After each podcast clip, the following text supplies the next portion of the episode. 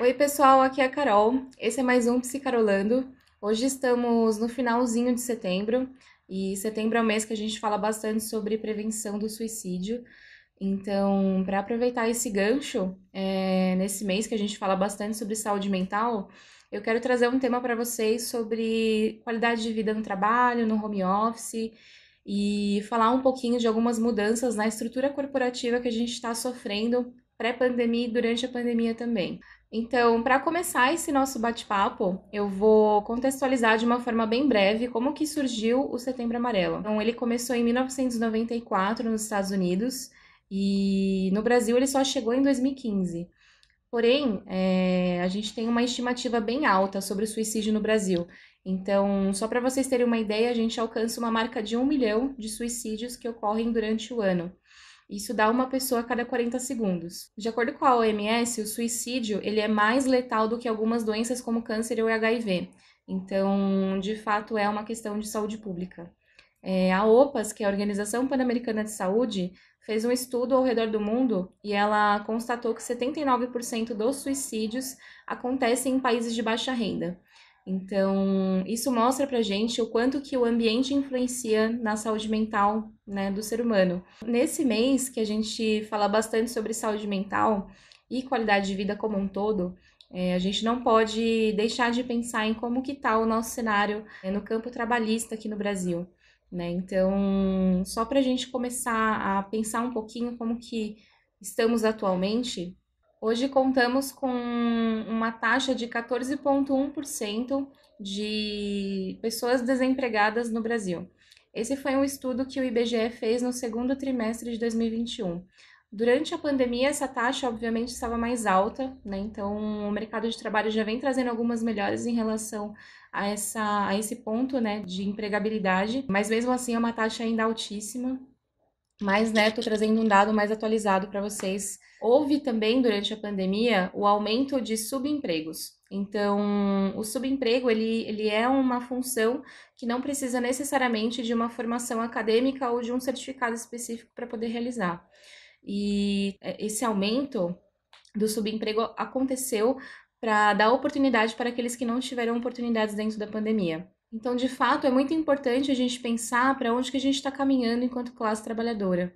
Então, antes da pandemia, tinha assim, um, um movimento muito forte, principalmente nas startups, né? ou seja, nas empresas de pequeno porte, da destituição do modelo de escritório.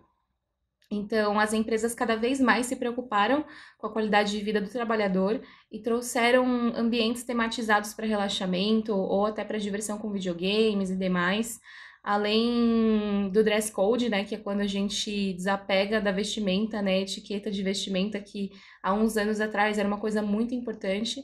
Então hoje as empresas se desapegam cada vez mais com o visual do, do próprio colaborador, a não ser em algumas áreas, né, como do direito, é, a área comercial também a gente ainda pesa bastante nessa questão da vestimenta, mas demais setores como TI, é, as empresas estão cada vez mais deixando de lado essa parte da vestimenta. Isso foi um movimento que começou antes da pandemia, é, numa tentativa de modernizar o mercado de trabalho. Isso criou até uma competição entre as empresas, é, revistas fizeram esses rankings de melhores empresas para se trabalhar. Então, a partir do momento que houve essa disputa, a empresa começou a olhar para o funcionário de uma forma diferente. Como tudo na vida, tudo tem os dois lados da moeda. Essa preocupação extrema né, com, com a qualidade de vida do funcionário tem a parte boa, que o funcionário se sente mais motivado, mais integrado ali com a empresa, Porém, em alguns casos, dependendo da abordagem, pode ser uma coisa negativa também. A partir do momento que a gente coloca um papel profissional muito próximo do papel pessoal do, do funcionário, pode acontecer no afunilamento desses dois papéis, acontece o efeito reverso, né? O efeito negativo do que deveria ter acontecido. Então, o funcionário fica cada vez mais estressado, mais preocupado, ele trabalha mais, larga as escalas de trabalho, né? Sai até mais tarde, entra mais cedo, né? Aquela rotina bem desgastante. Em paralelo a todo essa, esse cenário de modernização das empresas, né, algumas facilidades tecnológicas foram sendo construídas também. Então, o celular, ele é um símbolo gigantesco disso que a gente está falando. Então, com o celular, através dele, a gente consegue ter acesso a informações do trabalho, a pessoas do trabalho, a qualquer lugar, a qualquer hora. E isso cria um cenário psíquico de tensão e vigia 100% do tempo. Eu, inclusive, já, já ouvi né, de, de algumas pessoas, tanto no ambiente profissional quanto na clínica que eu trabalho, é, uma, um certo sentimento de culpa, né, por estar descansando. E esse sentimento de culpa, eu percebo que há um movimento crescente desse sentimento de culpa por simplesmente descansar. Então, todo esse cenário, né, que a gente está desenhando aqui, ele de fato constrói um afunilamento entre a vida pessoal e a vida do trabalho. E com a chegada do home office, isso se intensifica num grau gigantesco, né? Porque a gente mora no trabalho ou trabalha no, no lugar que a gente mora, né? Que é até uma frase que foi falada em alguns vídeos passados que a gente já tocou um pouco nesse assunto. Então, é muito importante a gente pensar é, até que ponto o home office torna-se positivo ou não. É, muita gente me pergunta, Carol, você acha que vai voltar o, o presencial ou home office ou misto? Assim, independente do que acontecer, né? Muita gente está apostando no misto. Eu, pessoalmente, também estou apostando no misto. Mas, independente do que acontecer, a gente tem que encontrar um lugar é, dentro de casa ou no cowork, enfim, onde você se sentir mais confortável, para que justamente você tenha conforto, né? E consiga fazer essa separação entre vida pessoal e a vida do trabalho, né? Então, parece até um disco arranhado, né? Mas é importante manter uma rotina mesmo no home office, acordar um horário X, é, colocar uma roupa, não trabalhar de pijama. Eu sei que muita gente faz isso, né? Então, muita gente fala sobre isso aqui na internet, no LinkedIn, no YouTube, enfim, nas redes sociais de uma forma geral. Mas é porque isso é a base, né? Então, se você não mandar mensagens para sua mente de que você está trabalhando, né, e que a partir do momento que você tira aquela roupa, é, faz o seu ritual de finalização, seja lá qual for, e não mandar essa mensagem de desligar, né, para sua mente, você vai ficar nesse estado de vigia 100% do tempo, né? Então, é importante a gente pensar, né, até que ponto é responsabilidade da empresa e até que ponto é nossa responsabilidade também, né, para a gente ter uma qualidade de vida melhor ou, ou pior, dependendo da situação. É, mas de uma forma né, trazendo mais para a gente responsabilidade, nem tanto para a empresa, é importante que a gente estabeleça limites, né, de horários e não vou fazer isso, né, não posso fazer aquilo nesse momento.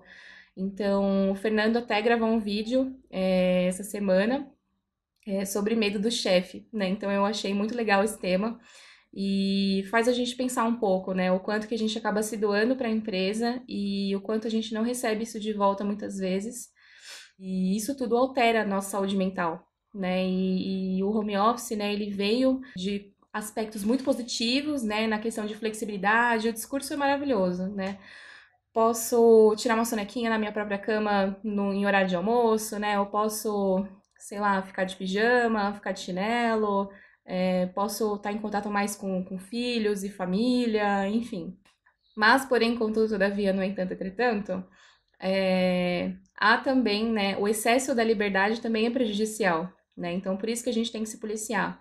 É, não nos dar tanta liberdade, né, para a gente conseguir manter aquele controle saudável entende? Então, é muito bacana, né, quem consegue de fato ter um espaço para trabalhar, né, não trabalhar tanto dentro do quarto, ou na sala, ou na cozinha, né, ter um espaço reservado para trabalhar, né, que ali é a paz, né, e só entrar naquele espaço para trabalhar. Em muitos momentos, né, é, houve estudos, é, até do Instituto do Sono, que fala sobre televisão dentro do quarto, né, que fala sobre luzes externas dentro do quarto na hora de dormir e quanto isso é prejudicial. Né? Então, se uma luzinha de um monitor, né, de uma televisão, é prejudicial para o seu sono, imagina um escritório inteiro montado do lado da cabeceira da sua cama. Né? Então, são pontos a se pensarem, são pontos que interferem muito na sua saúde mental, né? E, e esse é um ponto que só você pode fazer por si mesmo, né? Então, a empresa é, até pode oferecer, né? Algumas oferecem possibilidades, né? Mas eu entendo que a maior parte das empresas hoje não oferece tantas possibilidades assim. Então a gente tem que de fato refletir sobre e buscar maneiras melhores de se trabalhar dentro de casa. Inclusive, é, na tentativa de separar melhor as coisas, tem pessoas até que usam dois celulares, né? Então, quando eu paro de trabalhar, eu coloco o celular do trabalho em modo avião. e aí eu só fico com o meu pessoal para trocar mensagem, né? E utilizar as redes sociais aí é, pessoais. Mas assim, né? Pensando agora numa perspectiva um pouco mais ampla, né? todo esse cenário que a gente está desenhando aqui nesse vídeo, que fala sobre a mudança de papel, é, do, do papel de trabalho e do papel social, dessa possível união, e do quanto isso pode causar né, é, determinados tensionadores na nossa mente, se a gente somar esse cenário todo com aspectos pessoais como ansiedade, é, depressão, autocobrança, né? Eu não tô falando a ansiedade, né? Enfim, é, de uma forma patológica, não, uma ansiedade natural mesmo, né? Então, se a gente juntar esse cenário que a gente está desenhando, mais aspectos naturais nossos de, de diversos, né, que nós temos, a gente pode ocasionar em doenças, de fato. Né? Então, podemos citar novamente aqui a famosíssima burnout, conhecida por muita gente e vivenciada por muita gente também, é, mas em alguns casos, né, a gente pode até chegar em, em casos mais graves como suicídio. Então, o suicídio é, dentro da, das empresas é um tabu, né? Então, a gente não vê grandes movimentos dentro da empresa com campanhas, workshop, palestras, é, informativos, né, que falam sobre a questão do suicídio. Né? Então, hoje, o máximo que a gente vê de uma campanha é um folheto numa parede, né? um e-mail que envia o mesmo folheto por e-mail, né? como a gente está no home office. Mas a gente não consegue ver hoje programas de fato eficazes para falar sobre, esse, sobre essa questão.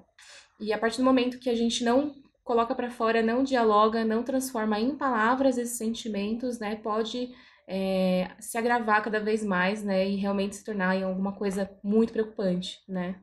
Então, por isso que é muito importante esse diálogo entre empresas e, e funcionários, entre funcionários, né? É, para a gente poder construir cada vez mais ambientes colaborativos e saudáveis, né? Para a gente poder trabalhar. Então, todo esse cenário que a gente está falando aqui nesse vídeo pode impactar tanto da, na questão, né, na ótica de saúde pública, quanto um impacto econômico. Porque o funcionário que está desestimulado, que não está motivado, ele também produz menos dentro da empresa. Então, é uma preocupação para todos nós, independente do seu nível hierárquico, independente do seu papel na sua empresa ou dentro da sua família, né? Enfim, a gente está focando aqui na empresa, mas eu acho que isso tem que se, é, se abrir para todos os cenários de vida. É até uma frase que a gente escuta bastante na faculdade. Onde tem ser humano, tem psicólogo, né? Então, por quê? Porque onde tem ser humano, tem questões a serem trabalhadas, né? E essa é uma questão gigantesca a ser trabalhada. Então, é muito importante a gente fortalecer cada vez mais é, esse ambiente, né, de separação de vida pessoal, vida profissional, né, e como que você tá mentalmente, saber se identificar, saber se e saber falar também, saber pedir ajuda, porque muitas vezes a gente não pede ajuda, achando que é só um dia, é só um dia que eu tô mais tristinho, é só um dia que eu tô desmotivado aqui no meu trabalho, é só mais um dia que eu não sei muito bem o que fazer da minha vida, né? Mas esses dias vão se alargando cada vez mais, então não deixe passar, né? Essa é a melhor dica que eu posso te dar.